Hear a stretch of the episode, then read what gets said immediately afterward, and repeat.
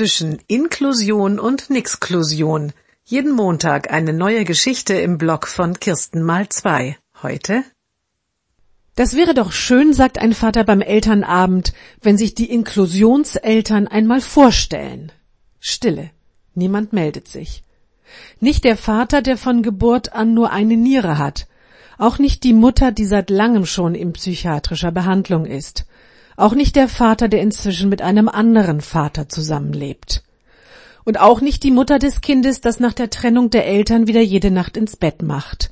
Und auch nicht die Eltern des Jungen, der schon mit drei Jahren fließend lesen konnte. Und auch nicht die Mutter des Mädchens. Schließlich einigt man sich. Alle Eltern stellen sich kurz einmal vor. Und jeder erzählt über sich und seine Familie, was er möchte.